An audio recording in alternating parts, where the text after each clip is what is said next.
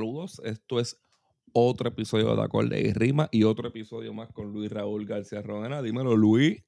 Saludos, la empatía del imaginario blanco. Cabrón. Mira, tipo, este, ¿estabas ready para lo de hoy? Sí, hace tiempo. Estamos, vamos a competir con el reloj. No, lo Este, vamos a hacer rapidito, pero que si estoy ready, cabrón, la primera camisa que yo imprimí ajá. en mi vida, cuando yo tenía 12 años, fue la carátula de este disco en una camisa, en una t-shirt. Tú estás ready desde los 12 años. Estamos ready, cabrón. Ay, Vamos a estar haciendo una. Esto fue una petición de, de Gabriel de Jesús. Él, él nos sigue en Patreon desde que abrimos Patreon. Y dice, cabrones, como que ah, dedíquenle algo por McCartney o aprovechen el episodio 300. Me lo dijo como desde el 294. Muy bien por ti, Gabriel, por reconocer nuestra afinidad por la música. y como este año ya, ya teníamos en mente hacerle el homenaje al 50 aniversario del Band on the Run de Paul McCartney, pues yo dije, pues mira, vamos a moverlo en vez de diciembre, que fue diciembre 5 del 73, pues vamos a moverlo para octubre, que se joda. Seguro. Y este año, aunque nos hemos puesto por lo menos en- más en Patreon, medio satánicos, pues le vamos a dedicar un, un episodio al papá de todos ustedes Ujú. a Paul McCartney. Y tenemos un Patreon, el Patreon está a 6. Eh, allá tenemos más reseñas. ¿Cuál fue el último que hicimos allá? Hicimos la historia de, de Sid Bichu y Nancy Spongen. Decir, bicho. Allí, allí ahora mismo está corriendo la reseña del último disco de Son que hice con Sly Juan, que esto sale la semana que viene. La persona que te, que, te, que te pidió el de Sid Vicious, ¿le gustó el capítulo? Sí, le gustó, no le gustó con no- cojones. Yo no puedo ver los comentarios ni nada de eso. Sí, sí, sí, me escribieron, me escribieron privado y sí. Ah, ok, ok. Este, pero nada, está a 6 pesos. Pasen por allí, dennos follow en Spotify. Vamos a arrancar que esto, esto viene peposo. Eso que acaban de escuchar en el intro fue el intro de la canción Bad on the Run. Casi nada. Yo con ese intro me enamoré. Sí, cabrón, no hay manera de no enamorarse. Inclusive ese es el, el Paul McCartney solista for Dummies. Porque inclusive esa es la canción que te incluyen hasta en Guitar Hero. Cabrón, esta canción, ¿tú sabes dónde yo me la... Yo la había escuchado, pero ¿sabes dónde yo la quemé? Ajá. Esto estaba cuando yo trabajaba en Best Buy a a- para el 2008-2009. Esto Ujú. era parte del soundtrack de la tienda. Ah, ok. Ponía De musiquita de instrumental limpiar y por qué la- de- de limpiar cuando estaban cerrando. No, esto estaba todo el día. Esto estaba todo el día en el de fondo en la tienda. Y por lo menos la canción Bad on the Run. Y ya tú tenía- sabes. Yo tenía un panita que trabajaba en, en San Goody, diablo, así de viejo soy yo, cabrón. yo tenía un panita que trabajaba en San Goody y en lo último, lo último de San Goody, ya cuando ya no le quedaban mucho tiempo ya. Cuando ya estaban liquidando. Sí, que va- vamos a ponerlo así, vamos a ponerlo así. Ajá. Este decía que ellos cerraban todo el tiempo con Wings y con Battle Studies de John Mayer. Eso era con, con lo Es que que eso es música, eso es música que nadie puede quejarse de ella. No, cabrón, demasiado Tú no le puede perfecta. molestar a nadie. Si te molesta, es No, que tú, hacho, arráncate los oídos para el carajo. sí. Este, mira, los músicos de este disco terminaron siendo tres. que son oficiales, que son pues Paul McCartney, en las voces, en los coros, en el bajo, en la guitarra acústica, en la eléctrica, en, el piano, en, los teclados, 25 mil altelego. en la Paul, batería, en la Paul percusión. McCartney en Prince Mode. Sí. Aquí en aplauso, él hace de todo, cabrón. Eh, Linda McCartney en los coros, en los órganos de Paul McCartney, en el teclado y en la percusión. En verdad, Linda Ajá. McCartney hace unos coros, hacía unos coros bien buenos. No, Hacía que Linda descanse en paz. Linda McCartney es. Eh, ella y Sharon son, yo creo que oficialmente las esposas del rock que han hecho algo, que han, servido, ¿verdad? que han servido para algo, Sí. ¿verdad? En el proceso artístico de su esposo. Ajá. Las dos, las dos por igual, porque de verdad Sí. las dos han dado una ayuda cabrona a, a, a su marido y al género. Sobre, sobre todo Sharon, en verdad, porque o si era para que se hubiese hasta matado ya, o si hubiese dado una Claro. sobredosis. Oye, Cha- Ozzy está vivo por gracias a Sharon. Sí, claro. Y la carrera sí. de Ozzy solista es gracias a ella. Aunque no estén juntos, aunque le haya pegado cuerno pero con ella- cojones. A lo mejor Randy se hubiese ido antes si ya no le daba la chocha. Sí, eso es así, cabrón. que después que tú escuchas a alguien en una guitarra como la de Randy Rhodes, tú dices como que, Hacho, pero yo entiendo que se fuera con Hasta a mí me gustaría tener chocha para dársela, cabrón. Mira, y Danny Lane de, de Moody Blues hace coro, guitarra acústica, eléctrica y percusión. Aquí tienen que hacer mucha percusión entre todos por algo que vamos a explicar ya mismo. Exacto. La- la- el disco se grabó en, en de agosto a octubre del 73 con Emi y Ark en, en estudios de Nigeria llamado Lagos y en Air, que eso es de Mr. Sir George Martin y en Mm, Kingsway Recorder, que eso en, en London. Este, el productor del disco es. Ah, también Paul McCartney produce el disco. Sí. esto fue, esto fue la, esto fue la visión de un, de un genio tratando a jugar a ser genio. O sea, Ajá, aquí, aquí- este- el concepto es demostrarte que soy un genio. este es o- eh, o pego esto o me mato, cabrón. No hay break. Yo, aquí yo voy a demostrar quién puñeta soy yo. Ajá. ¿De, de qué están hechos estos cojones? Y, y, y si a estos cabrones no les gusta este disco después que yo haga esto, es que mira, maybe la gente no está ready para mi música. Sí, a lo, a lo mejor lo entienden en 30 años los brutos estos. Esto es para el label Apple. Vamos a darle un extenso, no voy a decir que es un pequeño, un extenso background Claro. de lo que tiene que ver el, el Band on the Run como tal. Este es el quinto disco de Paul McCartney luego de que los Beatles se rompieran. Eh, Él hizo Paul McCartney 1, estando ya todavía en los Beatles. Hizo Ujú. Ram como solista, luego se unió, hace Wings y con Wings tira The Wildlife y Red Rose Speedway, que ahí ya dio como un palito y cogió Ajá. confianza. La jodienda Pero no, que todavía no iban muy bien críticamente. Sí, en, lo- en- la- en el- los primeros dos. todavía, todavía él tenía que probarse. Mira qué cojones, cabrón.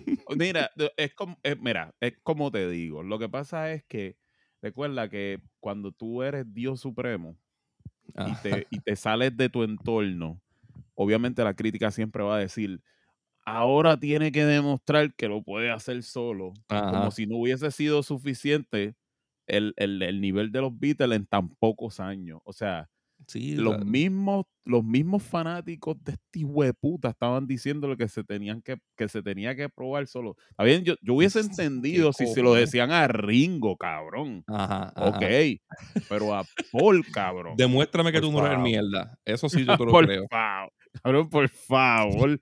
A Paul. A Paul es menos favor. que se lo puedas decir, cabrón. So, yo me imagino que eso es simplemente querer tener comida por criticar, ¿verdad? Sí, ajá, ajá. Lo que hacen Pues, ahora lo- por ahí para irse, para irse virales. Exacto, los primeros dos discos de Wings fueron eso, comida para criticar. No, todavía no está muy cimentado en un estilo, no, todavía hace falta mucho que probar. Diez años antes de este disco, Paul McCartney tenía Yesterday. Exacto. Él solo, él solo, cabrón. Pero está bien, pues tengo que hacer un disco para callarle la boca, pues tengan.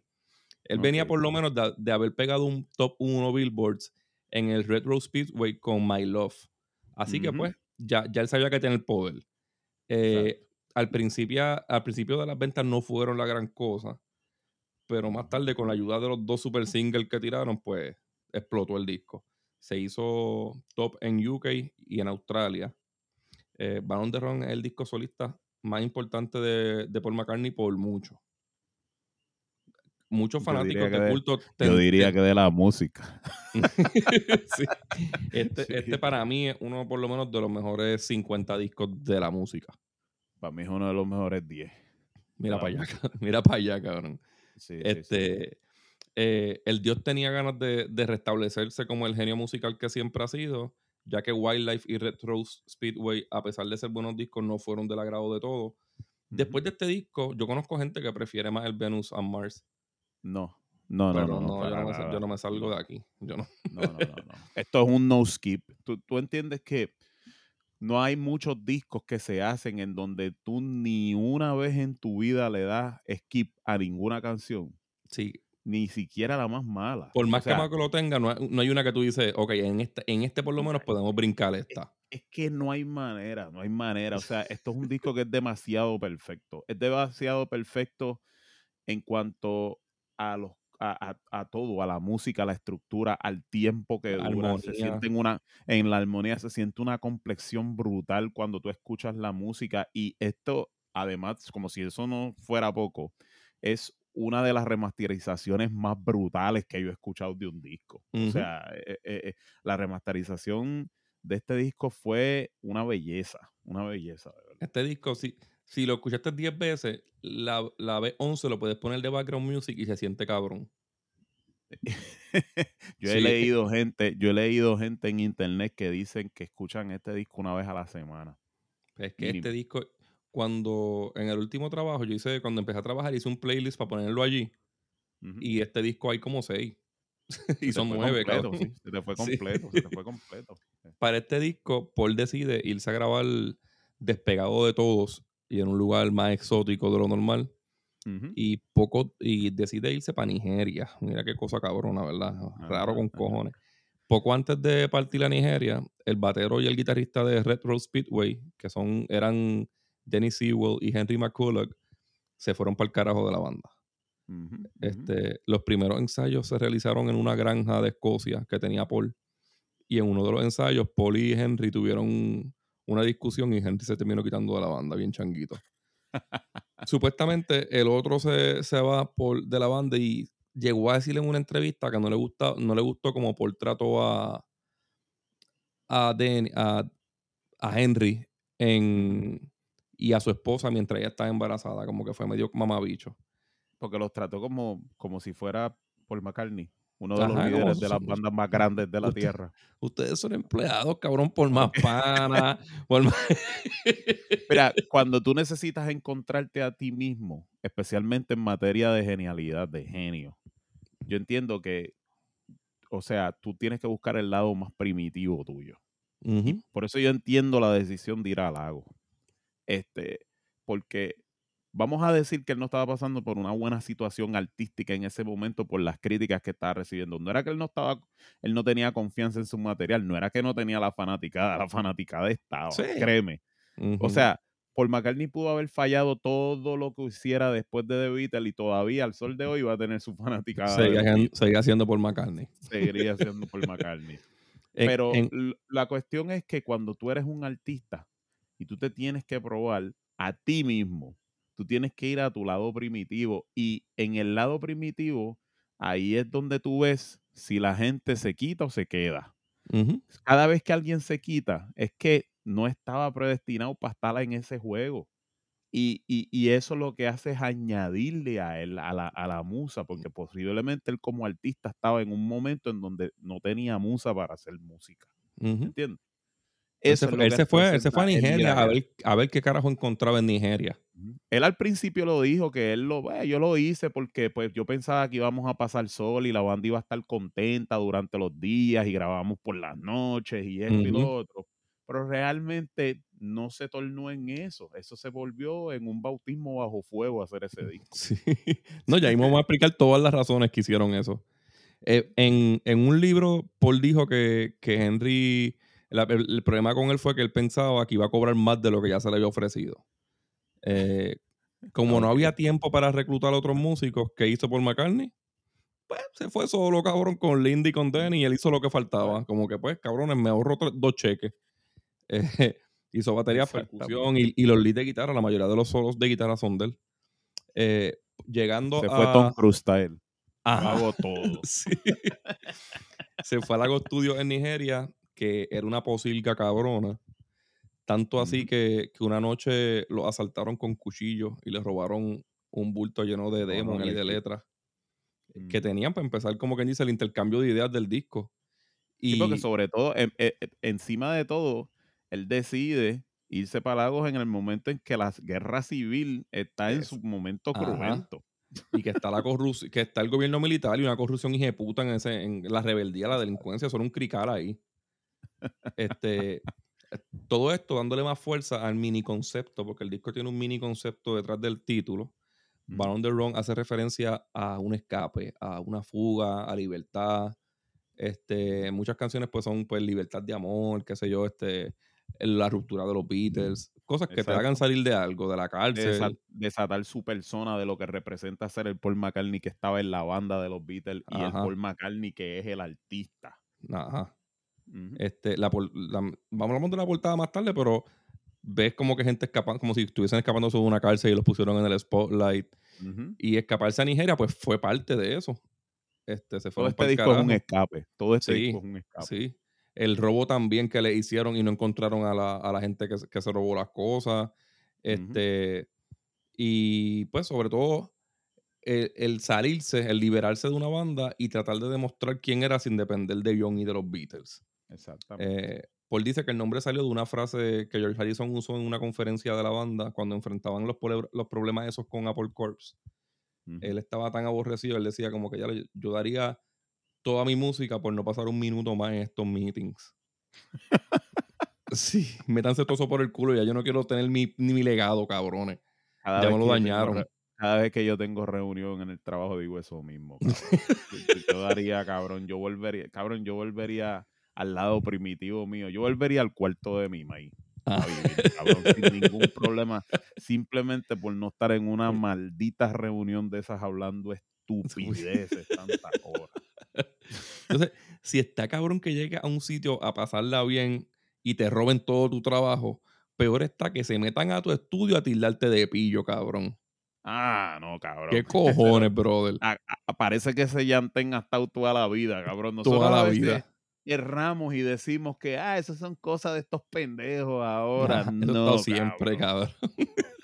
Eso ha estado siempre. Pues Inclusive el- gente genial, gente genial con mucha visión ha pecado respetado. de esto, ¿verdad? que sería este el caso, el activista político y pionero de lo que es el afrobeat. Sí, porque el afrobeat cosa. no es, una, eh, no es moda ahora, cabrones. No. El, el afrobeat ya en los 70 era algo que estaba quemado. Ustedes lo supieran si escucharan algo más que Bad Bunny. y pues Fela Kuti Mm. le cae en el estudio. Yo tengo entendido que ya él había hecho alegaciones y había salido hasta en el periódico de allá de que, pues, parece que pues, cuando Fela Kuti se enteró que Paul McCartney llegó a, a África, Ajá. este rápido dijo, estos cabrones vinieron para acá a robarse el sonido de nosotros, Vinieron Y- a robarnos nuestra música, nuestra cultura. Nuestra cultura, apropiación cultural. Entonces, Y Paul McCartney estaba como que en una esquina diciendo con el mamabicho, yo estaba en los Beatles, ¿quién carajo Ca- tú eres? Rascabicho, ¿cuántos, ¿cuántos platos de comida quieres por esa porquería sonido? Aunque hay como 20 mil, 20 mil, tú sabes, historias sobre esa historia, ¿verdad? Sí, hay gente que dicen que, que, que, tú sabes, que él, él lo llamó porque él quería grabar con él. Este, McCartney siempre dijo que quería grabar con él. Claro, sí, sí. Inclusive Paul McCartney todavía toca dos o tres afrobeat que él le, él le sonó nada más en ese instante, que él se lo sabe de memoria. Sí, él le dijo, la, la historia que yo creo fue que Paul lo llamó a para el estudio y le, porque él le tocó todo el disco, él le dijo, cabrón, esto es lo que yo tengo para mi disco. Y, Y ahí, y- y, cabrón, y vuelvo y te digo, tú puedes, ahí es donde se demuestra cuando tú eres un genio, pero eres un, un pobre de mente. Porque él se pasaba diciendo, se pasaba diciendo que esta gente viene a robarse nuestro, nuestro ritmo. Y cuando él conoce a Paul McCartney, es que para un, para negro todos son negros, cabrón. no cabrón, pero él se introduce a donde Fela Kuti y le dice, ah, yo soy Paul McCartney. Y él dice, yo no sé quién tú eres. Y yo digo, Ajá. no, cabrón, tú no sabes No quién sé, es. qué embustero, cabrón, mano. La ¿Qué jodienda es que Paul McCartney dice que se sintió incómodo en tener que decirle el de los Beatles. Y él, "¿Quién- ¿quiénes son esos? Ay, mamá, Ay, cabrón, por favor. Ha dicho, tú llevas dos semanas llorando en la prensa que te vienen a robar tu música y le dices a Paul McCartney en su cara que tú no sabes quién es. Negro, por favor. te mereces que te roben tu música. Pero como quiera que sea, Fe- Fela Kuti está cool y está muy cabrón. No, ha hecho mucho respeto a ese cabrón, pero hay que joder. Este, en el estudio ese mismo, ese mismo día estaba Ginger, casi nadie, cabrón. Está Paul McCartney, Ginger Baker, Fela Kuti. Este cabrón, estas historias son como de superhéroes, como si nosotros tuviéramos Esto 10 es todo lo años que no vamos a alcanzar nunca.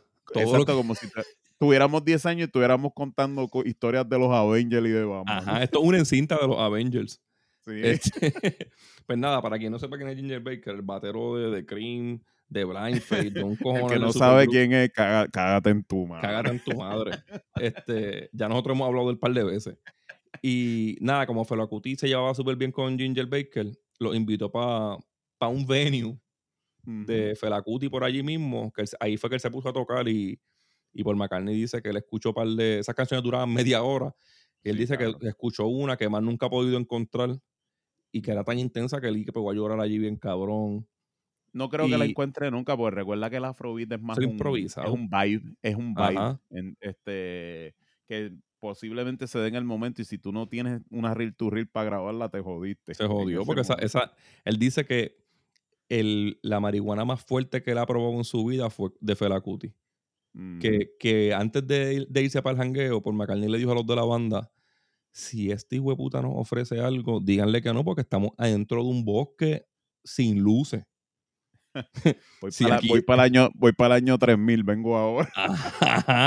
Él dice, si, si dice que no, vamos a estar solos en tierra de nadie aquí. No, aquí pueden salir gente, personas en elefantes, osos, so, pichenle a todas las drogas. ¿Te acuerdas en el último cintas y vinilos que dijimos la historia de, de Lord of War? Que esa escena Andrew Nicole la hizo basada en la historia que nosotros estamos contando ahora de Fela Kuti y Paul McCartney, en la que a Nicolas Cage le mezclan perico con pólvora. Con pólvora. Y el cabrón se ve en un viaje nivel llenas negras riéndose de ti. Bien cabrón. Pues, cabrón. La pues esa, es la, historia. Esa es la historia. Cuando Felacuti saca. Ah, porque Felacuti tenía ahí que unos Philly, unos, unos joints metidos dentro de. curándose dentro de whisky.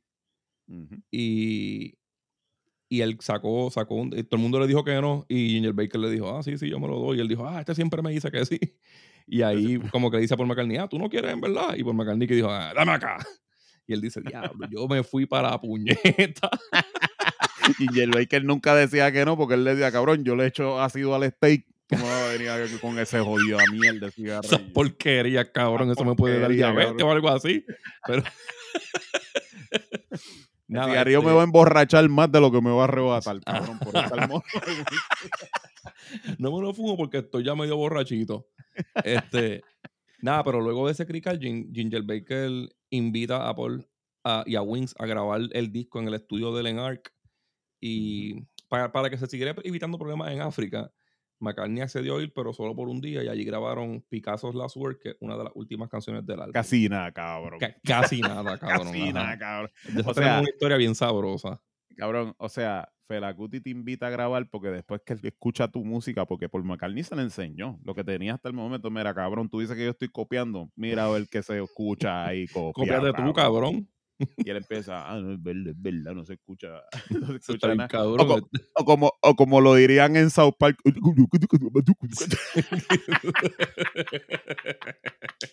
Cada vez que ponen africanos en South Park. Mira, una tarde, mientras por McCartney grababa unos arreglos de voces, se empezó a quedar sin aire.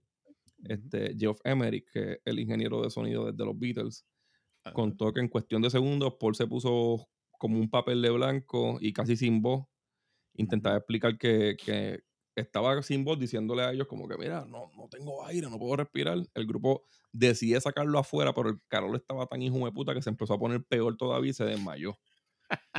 y si no te dan por un lado, te dan por otro. Ese cabrón parece primo mío. Mala suerte por todos lados, cabrón. Entonces, entre gritos de Linda, gallinas cantando y tremenda lo que era, se pensaba que, que, le, iba que le acababa de dar un, un ataque a nuestro amado Paul. Este, pero nada, el diagnóstico indicó que fue un espasmo de bronquios, que es casi lo mismo que ahora es como un paro respiratorio. Que yo nunca había escuchado de eso, de verdad, en mi vida. Y, era, y fue debido a tanta fumadera. El fuma, fumadera, pero, más, pero yo lo veo más también como un momento como cuando Jim Morrison se encontró a sí mismo cuando se fue a fumar peyote la primera vez. No, no, no, te, te lo digo porque, ok, cuando The Doors se formó era una banda que pues realmente ellos iban aprendiendo mientras iban tocando. Pero en el momento en que empezaron a consumir peyote, yo no sé por qué, Jota, de verdad, pero de verdad, el peyote les dio como un superpoder, porque honestamente The Doors se puso mucho mejor después de ahí. sí, post peyote. Entonces, ¿qué pasa? E, él, él, tuvo un momento en que él fue para el desierto a fumar peyote. Y desde ahí, cabrón, desde allí Morrison fue como cuando Jesucristo abandonó a los discípulos y volvió, convertido en otra persona, cabrón. es verdad, cabrón. Sí, pues e, ese momento para mí, ese ataque que le dio a Paul McCartney, ese fue el momento, cabrón, que lo convirtió en, en, otra persona. En, octubre volvieron a London y recibieron una nota de que en Nigeria había un brote de cólera. lo mejor quisieron irse para el carajo de ese crical. Allí se reunieron. No, pero, la, pero, la, pero la nota fue eh, atrasada. Era que ellos se habían ido. Mientras estuvieron por allá. había llegado y ellos ya estaban y no sabían que le habían enviado una carta que decían, mira, no vayan para allá que hay un brote de cólera. sí, eso es lo que faltaba, cabrón. ¿Ya para qué? Pero nosotros estamos añejados en drogas. Ya nosotros estamos añejados en drogas primitivas, que se joda ya y no vamos a coger nada. pues allí se reunieron con Sir George Martin en los Air Studios para transferir la mayoría de sus máster de 8 tracks a 16 tracks. En él se grabaron todos los arreglos orquestales que tiene el álbum en un solo día a manos del productor Tony Visconti. Los arreglos fueron entre él y Paul y no fue hasta el 25 aniversario del disco que se le dio el crédito a Tony Visconti. Yo te abro mala mía, que yo hago una pausa aquí. Tú te imaginas tú haber grabado ese super disco en Lagos, pero tú haber cogido tantos arrebatos que cogiste un, cogiste maybe, cogiste cólera, cogiste un bronquioespasmo, cogiste una calor que por poco te muere. Yo me imagino que Paul estuvo 30 años preguntándole a Linda, Linda, que tú te acuerdes, yo cogí por el culo en Y eso ya era como una incógnita. Y Linda, no, por favor, dime que no, fue fue Cuti. Por, dime. por favor, dime, porque yo, yo como que siento que tuve como una visión de mí mismo cogiendo por el culo. de varón de arrón para acá, a mí no me suenan los peos. Dime la verdad. Dime la verdad, yo cogí por el culo en Nigeria. De un africano, cabrón. A, mal sitio se fue a coger por el culo el cabrón. Hasta así te demuestra que es un dios. aquí también apareció el, saxofonista Howie Casey, que hace un trabajo hijo de puta en par de canciones, lo vamos a mencionar más adelante. Sí. Este, para luego ser miembro oficial de la banda, él se fue con ellos a hacer tour.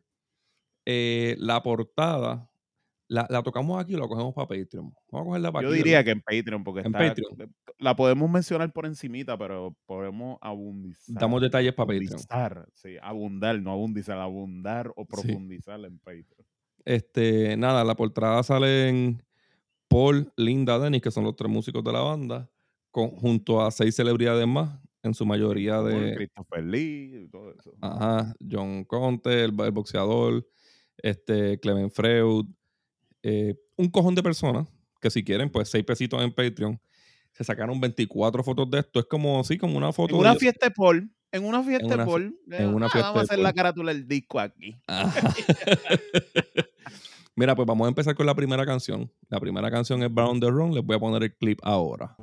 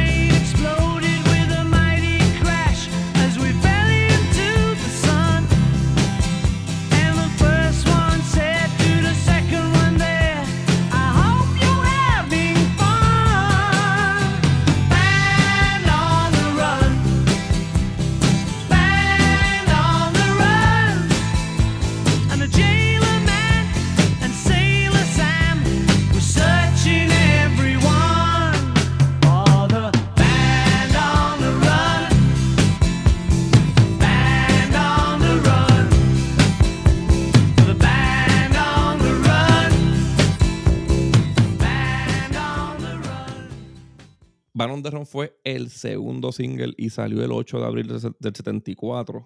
Esta canción, pues para mí fue como que la que me hizo escuchar el disco. Sí, definitivo. Y me acuerdo que, es más, yo quemaba este, este disco y le había dado picho un montón de tiempo, como que, se, como que lo había dejado de escuchar.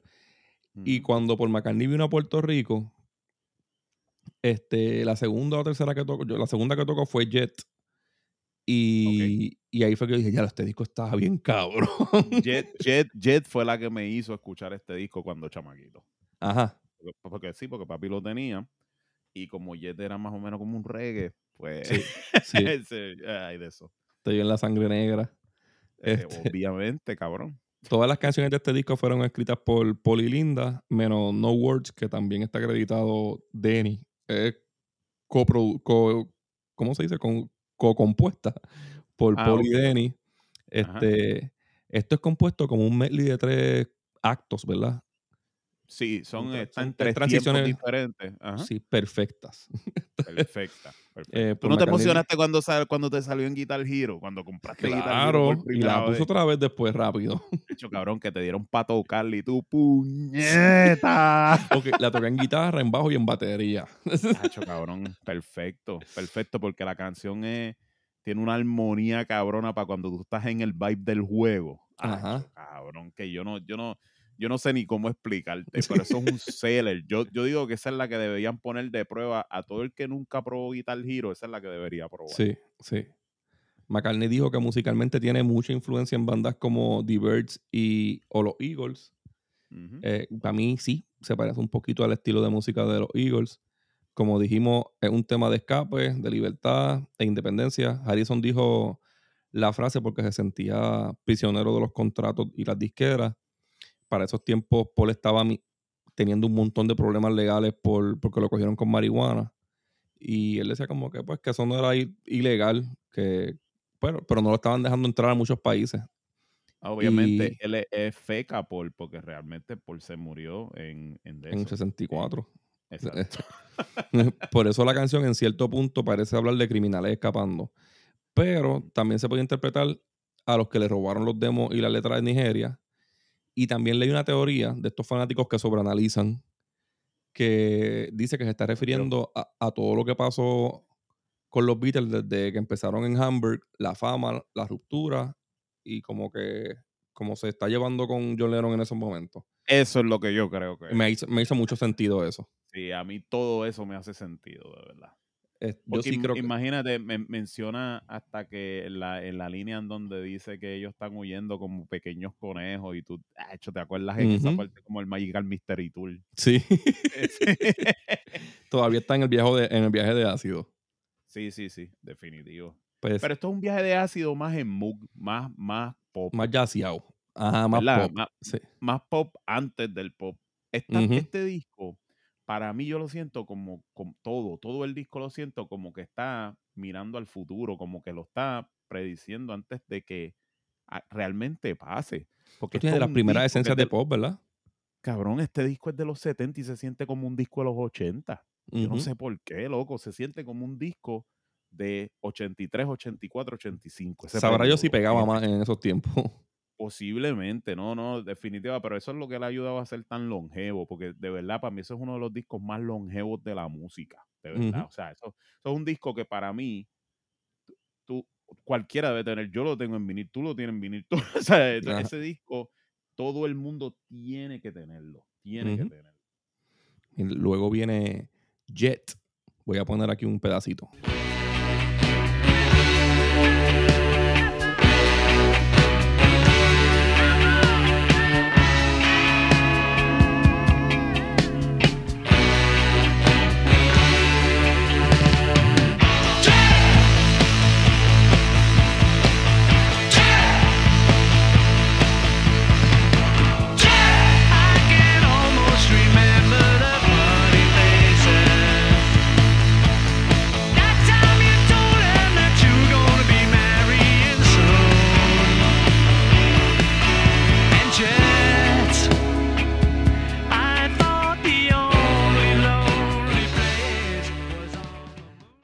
Este fue el primer single. Salió el 28 de enero del 74.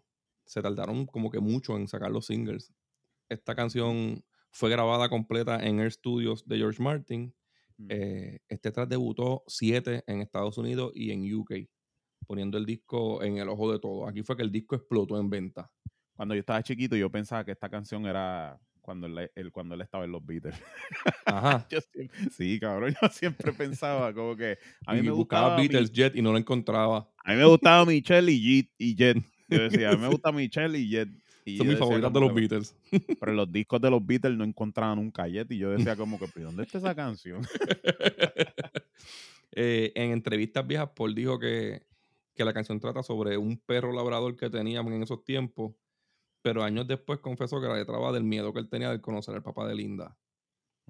Como que se sentía intimidado en conocerlo. Eh, el nombre en sí es del labrador que tenía, pero la letra no tiene que ver nada con el nombre. So, a mí me gustó la letra. La canción está cabrona. Jet tiene guitarras eléctricas mayormente haciendo como rasgados, como notas muertas.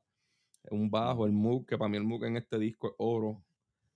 La bate- batería, piano, trompeta, saxofones, y cuerdas. los bajos, cabrón, los bajos Sí, bien ach. marcados, bien, hacho, cabrón. Bien bonito. eh.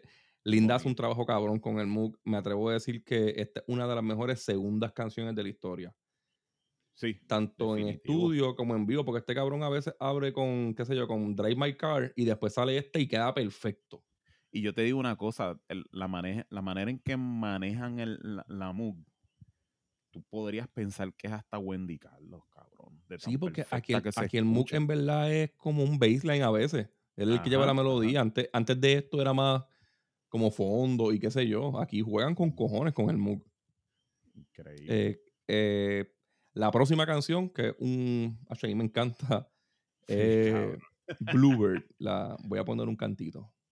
Late at night when the wind is still, I'll come flying through your door. And you'll know what love is for. I'm a bluebird, I'm a bluebird, I'm a bluebird, I'm a bluebird. Yeah, yeah, yeah. I'm a bluebird, I'm a bluebird, I'm a bluebird.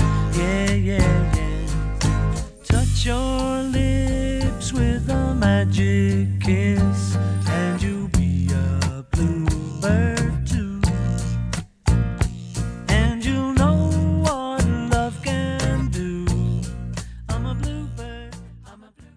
Según el autor John Blaney, este track fue escrito durante unas vacaciones de Paul en Jamaica. El, autor Vincent Benítez dijo que esta canción fue escrita para principios de 70 en ese viaje. Eh, Paul y Linda cantaron esta canción en una entrevista en New York en el 71, o sí estaba hecha antes. El, percusionista de esta canción es Remy Kabaka, de Nigeria. La percusión parece como un calipso. Eh, la, la canción es básicamente como en guitarra acústica y esa, y esa percusión de calipso, como de latita. Eh, Ajá. el MVP de este track para mí es Howie Casey en el solito de saxofón casi a mitad. Bluebird yo creo que instrumentalmente tiene algo que ver con Blackbird. Sí, definitivo, definitivo. Es una canción sobre lo que habla de la liberación y de liberar el espíritu y del amor y de todas esas cosas. Yo siento que es una canción bien personal entre Linda y, y Sí. Paul. Es un poemita bonito para, para Linda. Es como, la historia es como un pajarito azul que va y le da un beso a ella, ella se convierte en un pajarito azul y se van los dos volando. Yo no Y sé por qué, yo tengo, la, yo tengo la extraña idea de que esta canción a mí me suena como si es una canción que Emerson Lake and Palmer lo hubiesen hecho. Es un, Ah, ajá. Algo así como bien perfecto, cabrón. Sí. Pero el mensaje, La música de ellos, yo no sé cómo más describirla. De Emerson Sí, Lake y eh, Palmer es como que muy perfecta. bien cabrón. Y como que, nada, el, el tema, el, el mensaje de la canción es como que el amor los hace libres, dándole fuerza al concepto de libertad y de escape y esas mierdas. Este, esta canción es la canción bonita de aquí, ¿verdad? Como que la baladita acústica. baladita. ajá. Ajá. Luego de esta viene Mrs. Vanderbilt. Voy a poner un pedazo.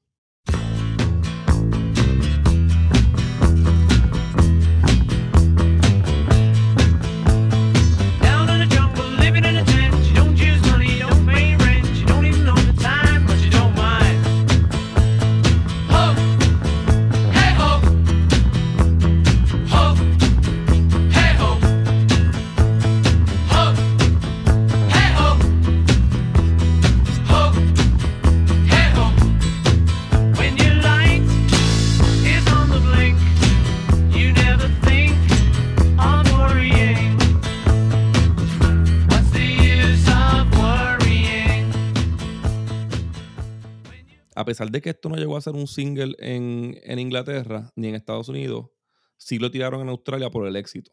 Esta canción está cabrón, esto es un Está single. demasiado cabrón. Sí, mano. Esta canción, antes de yo escuchar el disco, me la sabía porque esto se queda pegado. Oh, eh, oh. Ajá. Aquí Howe Casey vuelve a hacer el MVP con, con el- los leads que hace de saxofón. Esta canción es cargada básicamente por un buen bassline y guitarra acústica. El solo de guitarra de Paul puede que sea el mejor del disco. Fue grabada en Nigeria, en Lagos, y hubo un apagón estilo Luma.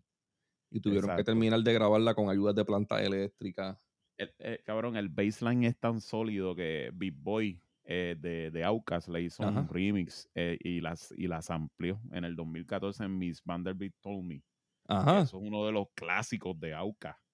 Eh, y No me, eh, no- está- no me había fijado. ese- El bajo es lo que, lo que se amplió. eso, exacto, eso está sampleado a cojón. Bueno, la canción se llama así mismo, Miss Vanderbilt. Pues Eso está muy cabrón. Eso- está muy cabrón, de verdad. está cabrón que estamos hablando de un sitio que ya hemos dicho que están como que en el, una posilga, un sitio pobre.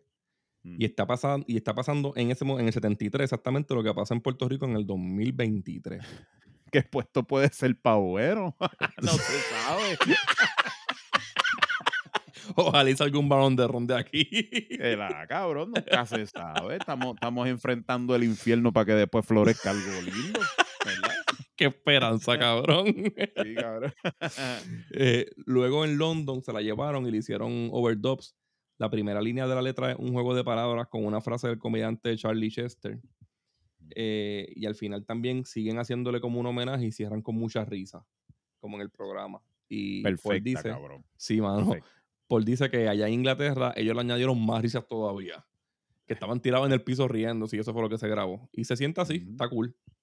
Pero la próxima, Ah, chocado.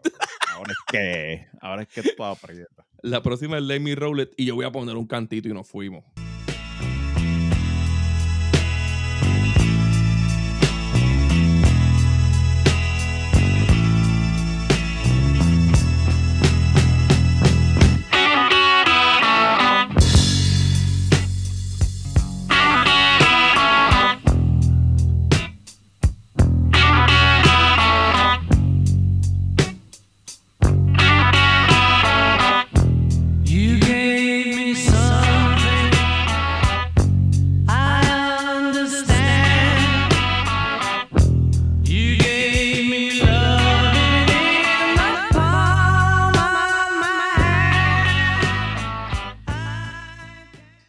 Canción salió como B-side del single de Jet. En verdad, esta canción es mejor que Jet.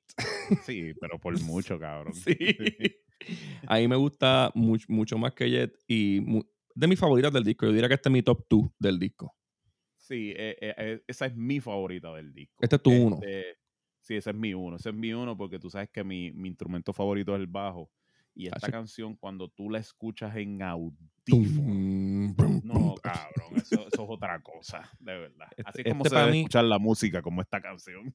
Aunque, aunque para ti Jet era como que de los Beatles cuando era chiquito, Ajá. para mí esta es la más Beatles del disco. Ah. Este, para mí esta canción suena a los Beatles de Abbey Road, como a, Ahora, Eh, como a es One You So. Heavy. Es un blues, cabrón. Es un No, blues. no hay manera de fallarle, es un blues tipo eh, Muddy Water. Ajá, ajá. Bien, En- con, el, con el bajo bien pesado, retumbando. Exacto. O sea, ¿sabes? Es fuerte. es fuerte. Y la, y la guitarra es crunch. Eh, en la letra hay influencias también a George Harrison con la canción I, I Had You Anytime The Earth Must Pass. A mí se me da un parecido, como dijo ahorita, a One You de She's So Heavy, porque también es como un bassline y una guitarra haciendo ruido, melodías fuertes de momento. Las armonías de los coros de esta canción están cabronas. A mitad se van a hacer melodías nada más y eso queda otro nivel. Eh, hubo es rumores que de que... esa es la canción que te dice que mientras hay gran adversidad, tú puedes hacer algo genial. Eh, Aquí, nada, aquí hubo rumores de que, de que esta es la contestación de Paul a How Do You Sleep de John Lennon, del Imagine. Sí. que ese ya también lo reseñamos, pero él lo desmintió un poco. Eh, Lennon, Lennon se lo cogió un poco personal y un año después, en el disco Walls and Bridges, se tiró Beef and Jerky, que tiene el mismo riff de esta canción.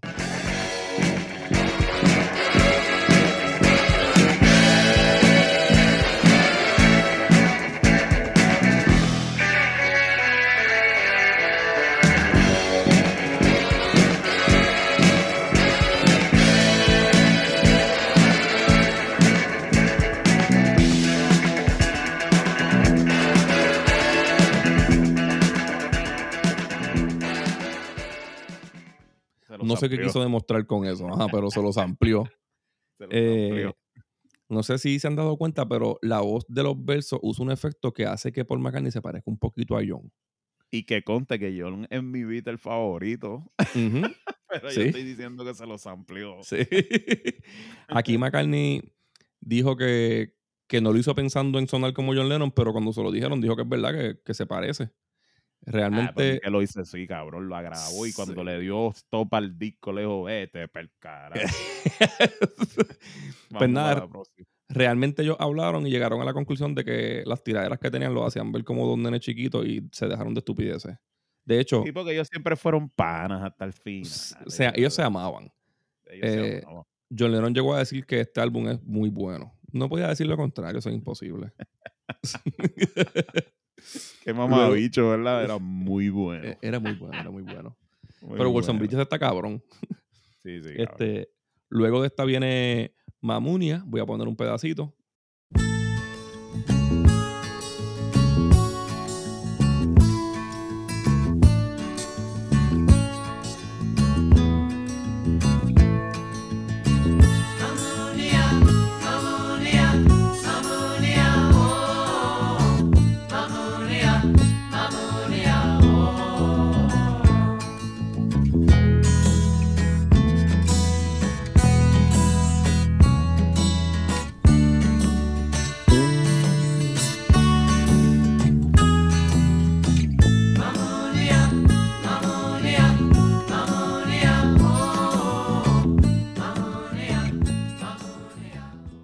Tengo que escoger la canción flojita del disco, diría que esta. Pero no está Pero ni cerca de ser floja. No está, Pero son los coros lo que la hacen un poco menos que las demás. Acho, los coros. pero después que yo escucho, escucha, de- después que yo termino de escuchar el disco, este es el coro que a mí se me queda pegado. Ah, eso es verdad. Eso Sí. es verdad, porque ese es el coro infantil. Y esa es una de las canciones de Paul McCartney en donde un niño se puede relacionar más. O sea, ¿tú te acuerdas cuando Poke decía que al nene de él le gustaba que de los Beatles?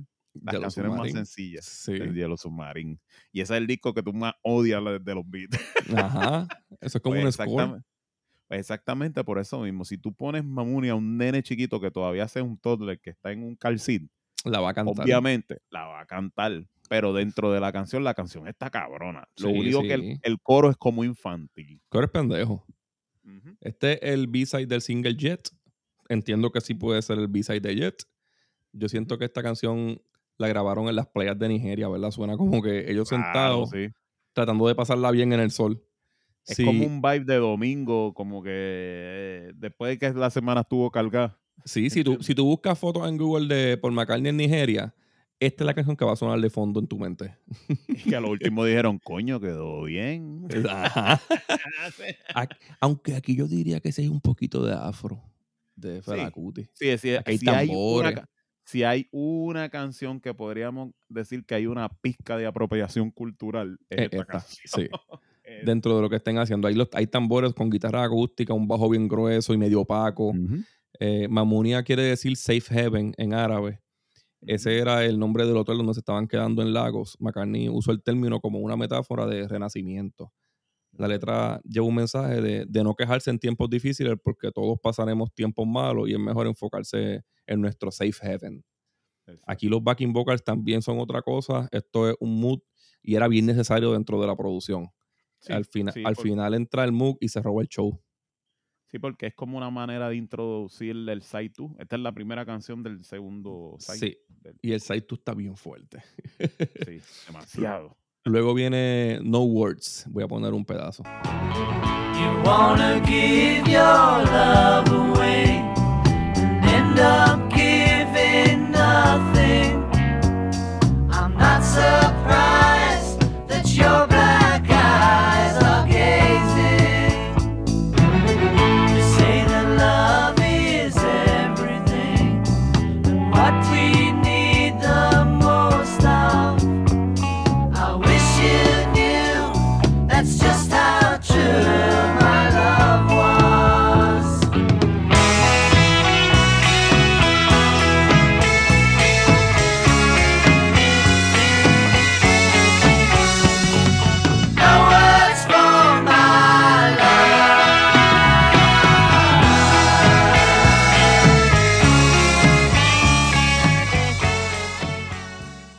este track se hizo luego de que la banda grabara el primer disco y lo guardaron hasta este álbum.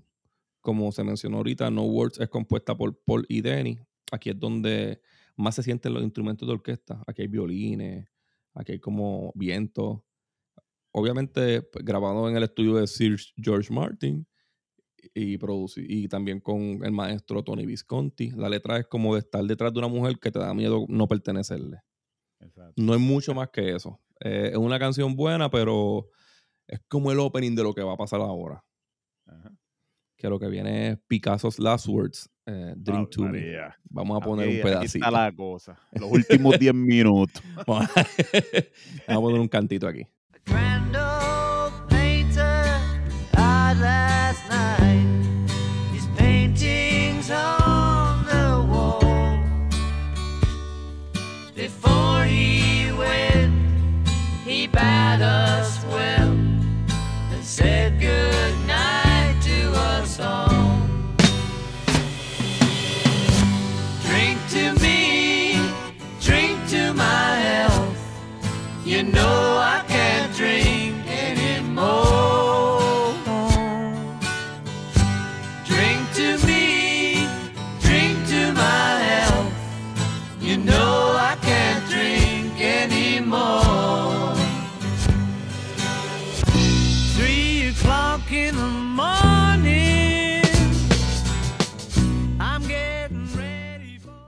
Este track, como dijimos ahorita, fue grabado en ARC Studios de Ginger Baker. Aquí fue que él los invitó a grabar. Grabaron esta canción.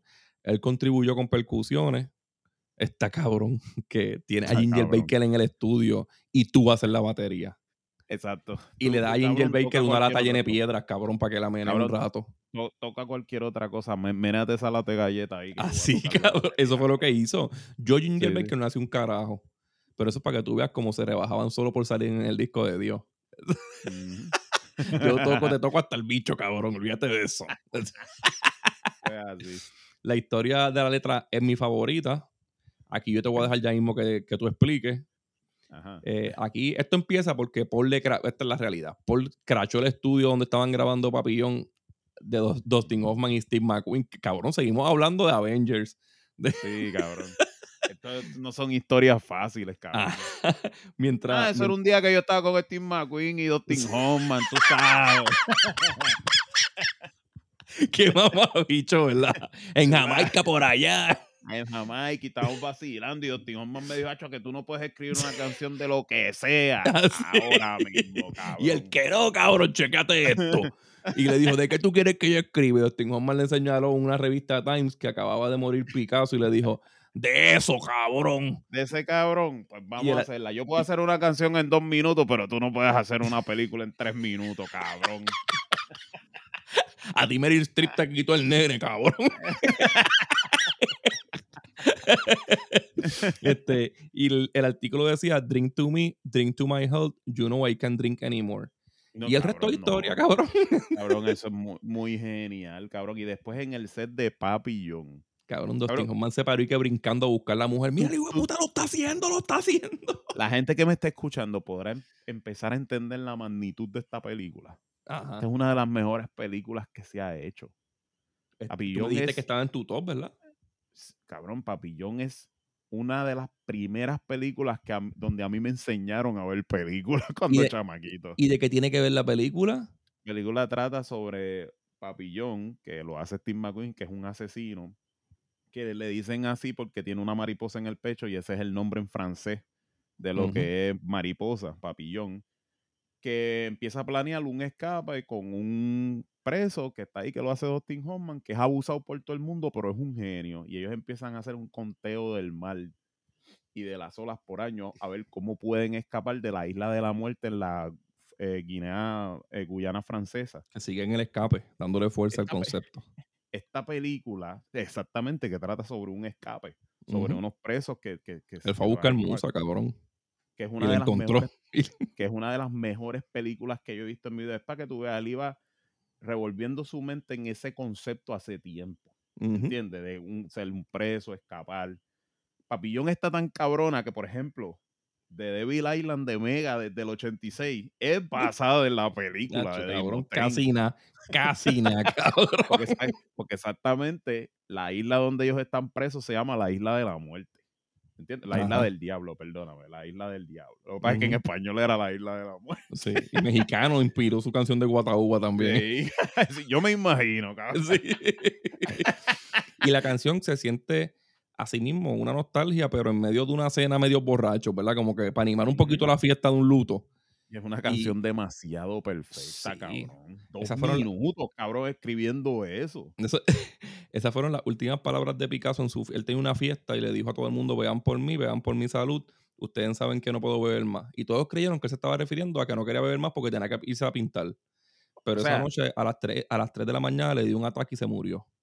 O sea, Paul impresionó a uno, a uno de los actores que más en su peak estaba en los 70, en un streak violento. Porque Pues sí, streak créeme de- que la mencionamos ahorita de ese, de- de ese año más o menos, ¿verdad? Cabrón, Dustin Hoffman en los 70 nada más hizo Marathon Man, All President Men, Kramer vs. Kramer, Papillón, de grado y fue a finales de los 60, pero ya entrando en los 70. Y nómbrale por ahí un punto a este Strodox, cabrón, que eso Mm, está demasiado sí. loco. O sea, o sea, este es uno de los actores que no eran. ah, Y Tutsi, cabrón.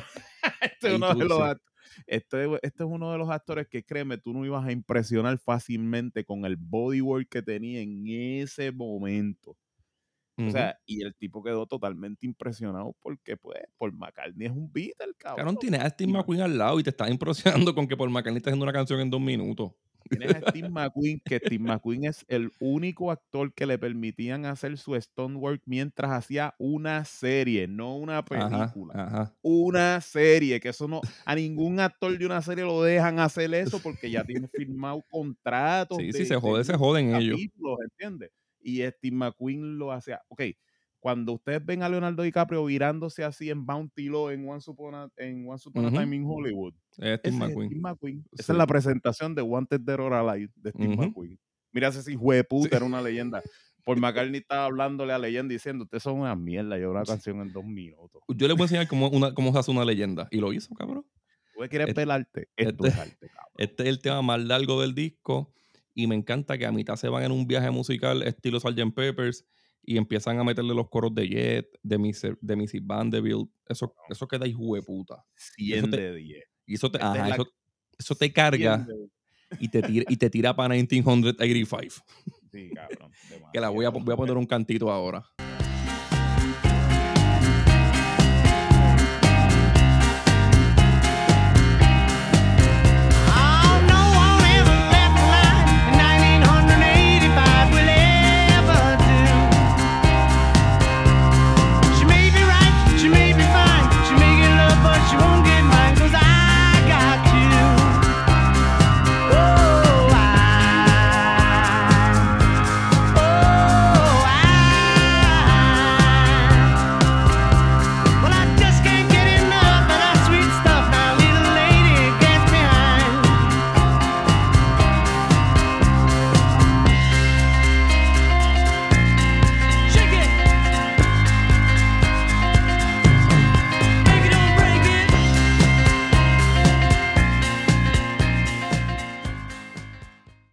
Esta es mi canción favorita del disco.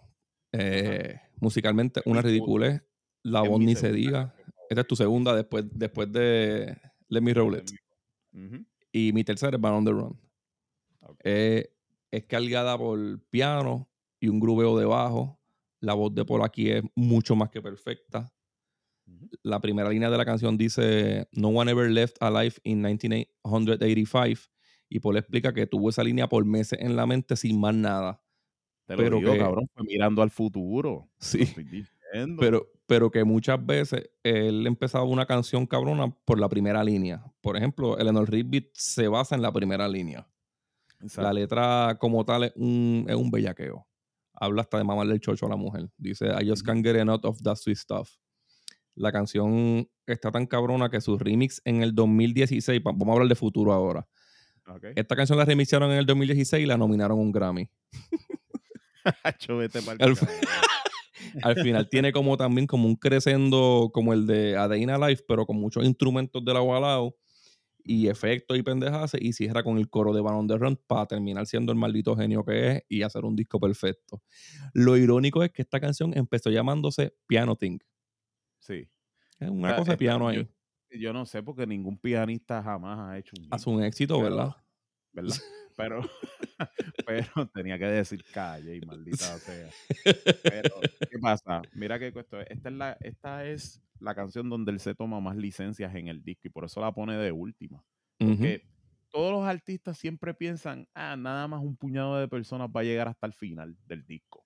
Sí. Siempre van a escuchar los éxitos que les gustan y ya, y los van a dipiar y después vas a seguir escuchando radio Puy para abajo porque eso era lo que se escuchaba en ese momento. Por eso es que antes los singles eran tan importantes, porque eso era lo que determinaba las ventas de un disco en aquel momento. Sí. Tú no tenías más nada, los singles y la radio.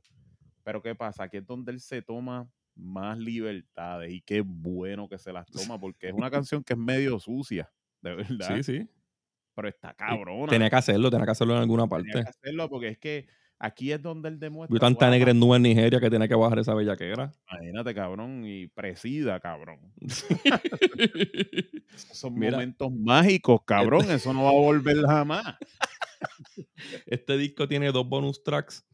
Eh, tiene Helen Wheels, mm, que me, y medio antes del release del disco, la banda tiró esto como de promoción. La canción se hizo top 10 en Estados Unidos a los varios meses.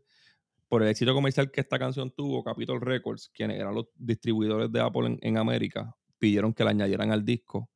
Pues no tuvo problemas con eso, pero ya como estaba todo, la- las primeras copias, como ya estaba el disco hecho, pues no pudieron ponerle al arte la canción y pasó como un hidden track, que es tremendo hidden track. La letra es, se, la- se basa en la, una Land Rover que él tenía con Linda y le decían, esto es un juego de palabras, Hell en Wheels, en verdad es Hell on Wheels, que así era que le decían a la guagua. Este, el otro, el otro bonus track es Country Dreamer, que está cabroncísima. Y esa pues la van a escuchar cuando la pongamos al final del episodio. Pero ahora le voy a poner un cantito de Helen Wheels.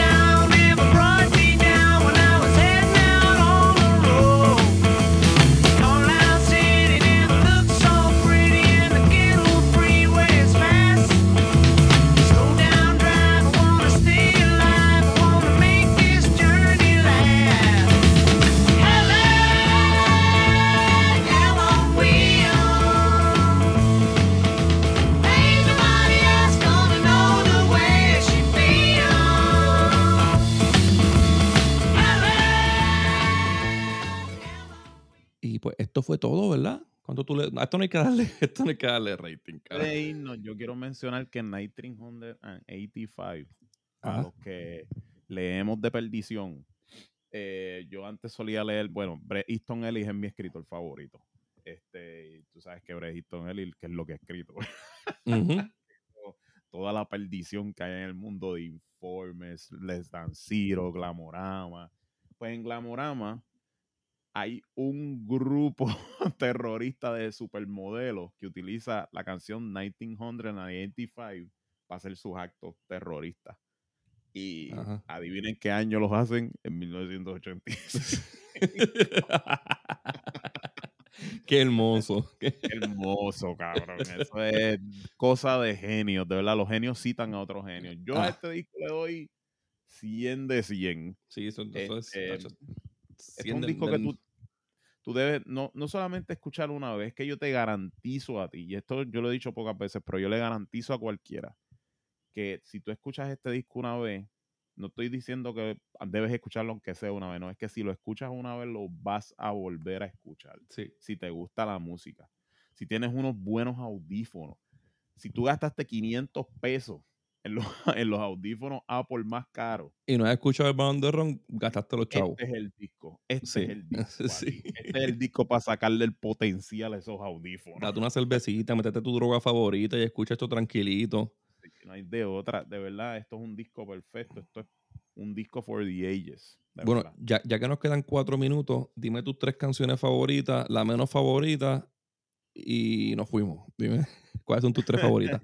Let Me Roll en 1985 y Jet. Y la que menos me gusta es ninguna. El coro de... De Mamunia. De, de Mamunia. La mía Es es... el coro, el coro nada más, porque la canción Sí, me sí. gusta.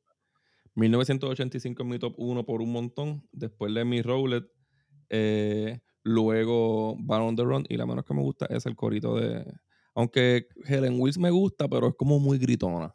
Pero Ahora, te, puedo, te, te puedo asegurar que Van on the Run con el paso del tiempo es la más que he escuchado. sí, es la más Esos que uno escucha. Esos tres tiempos, eh, eso está cabrón. Y es la que, la que por lo menos yo saqué en guitarra, como que la que me interesó tocar fue esa. Pero nada, ¿dónde te leen? En, gui- en guitarra de Guitar Hero. En guitarra. ¿Dónde te leen? En LGRON en Twitter.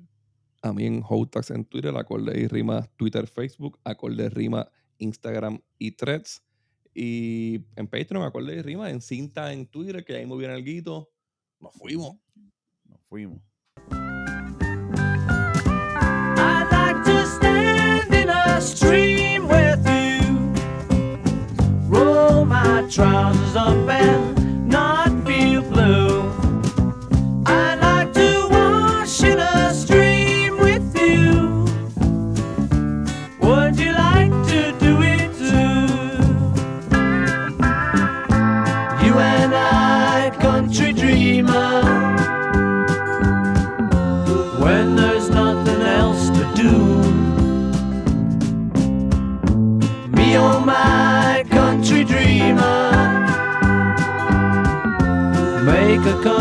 dream